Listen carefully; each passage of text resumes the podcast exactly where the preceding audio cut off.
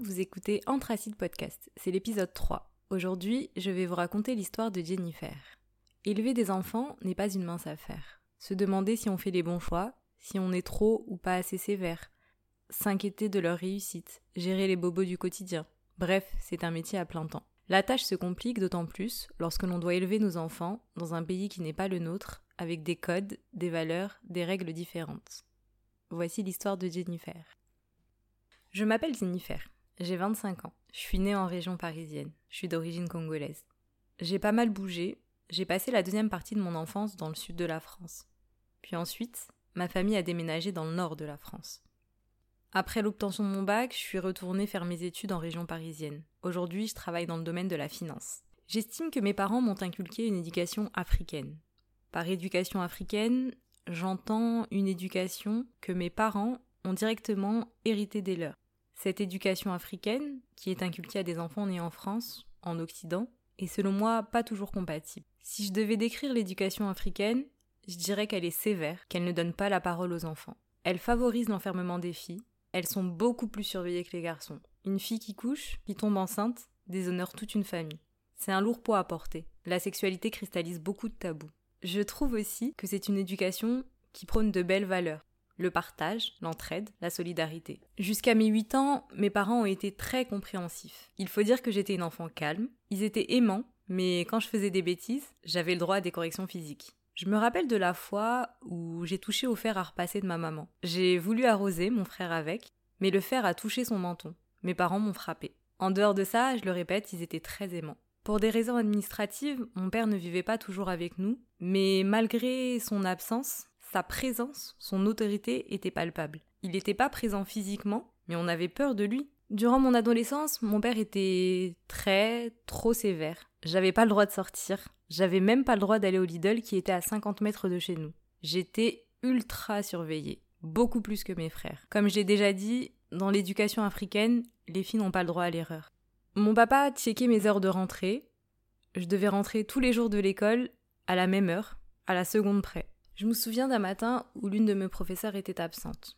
Plutôt que de rentrer chez nous avec un groupe d'élèves, nous sommes sortis de l'école et sommes allés nous poser pour discuter et passer du temps ensemble. À midi, je suis rentrée chez moi pour la pause déjeuner, sauf que je suis arrivée un peu plus tôt que d'habitude. Mon père, un peu suspicieux, m'a demandé où j'étais. J'ai répondu que j'étais en cours. Il me croyait pas. Il a donc appelé l'école, qui a confirmé que je n'y étais pas, puisque ma prof était absente, Malgré cette découverte et ses suspicions, il m'a quand même laissé repartir à l'école pour la deuxième partie de la journée.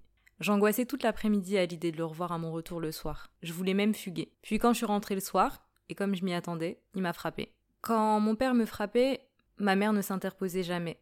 Mais elle était quand même plus souple que lui. Parfois, quand il était absent, elle me laissait aller voir une copine, dont elle connaissait bien les parents. Un jour au collège, il y a eu une rumeur qui disait que j'avais une histoire avec un garçon. Mon père l'a appris. Pour me punir, il m'a rasé les cheveux, a jeté mes vêtements et m'a seulement laissé un t-shirt et un jean. J'ai eu le sentiment qu'il voulait gommer ma féminité. En quatrième, je suis tombée amoureuse d'un garçon. Je voulais tellement en parler à ma mère pour qu'elle me conseille, mais j'osais pas. Je savais pas comment aborder le sujet, comment formuler mes phrases.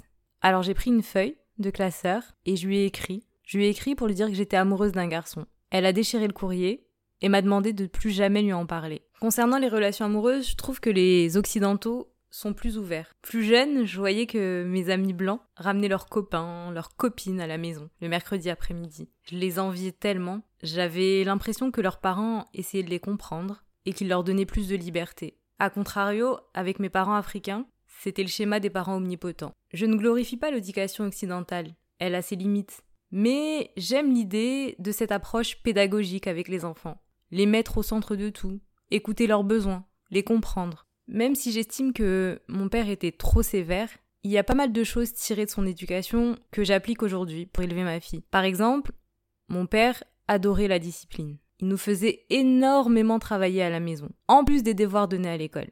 Grâce à ça, j'étais très en avance à l'école. C'est une chose que j'ai gardée pour l'éducation de ma fille, la discipline. D'ailleurs, quand ma fille était en CP, j'ai eu un rendez-vous avec sa maîtresse. Elle pensait que ma fille était surdouée parce qu'elle savait lire et écrire. J'ai expliqué à la maîtresse qu'en fait, je la faisais beaucoup travailler à la maison. Je, suis très stricte avec ma fille, j'en suis consciente. Pas de bonbons, pas de musique, du travail et de la discipline. A contrario, les punitions corporelles font partie des choses que je n'ai pas gardées. Moi, j'avais très peur. J'avais très peur de mon père. Je ne veux pas que ma fille connaisse la même chose. Si elle fait quelque chose de mal, j'essaye de lui expliquer, dans le calme, même si ce n'est pas toujours facile.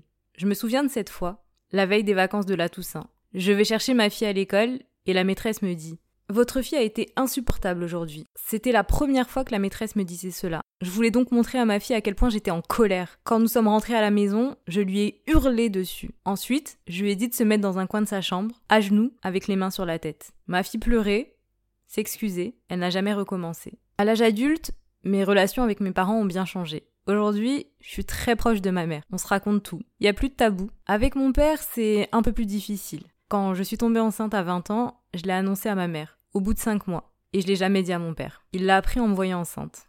Mais bon, depuis, nos relations ont changé, elles ont évolué, se sont pacifiées. J'évoque des sujets que je n'aurais jamais pu évoquer avant. Mon père s'est excusé d'avoir été trop sévère. Avec du recul, je me rends compte de la difficulté d'être parent. La plupart du temps, ils apprennent sur le tas. J'étais l'aîné, ils ont appris sur le tas, avec moi. Ils ont fait des erreurs. Je remercie mes parents pour les valeurs qu'ils m'ont transmises. Respect, travail, reconnaissance. Je remercie mon père de m'avoir fait découvrir l'Afrique. Il m'a appris les valeurs, les traditions africaines. Très tôt, il m'a parlé de l'Afrique, il m'a enseigné des choses précieuses. Je remercie aussi mon père de m'avoir appris à bien m'exprimer. C'est un atout majeur aujourd'hui dans ma vie professionnelle.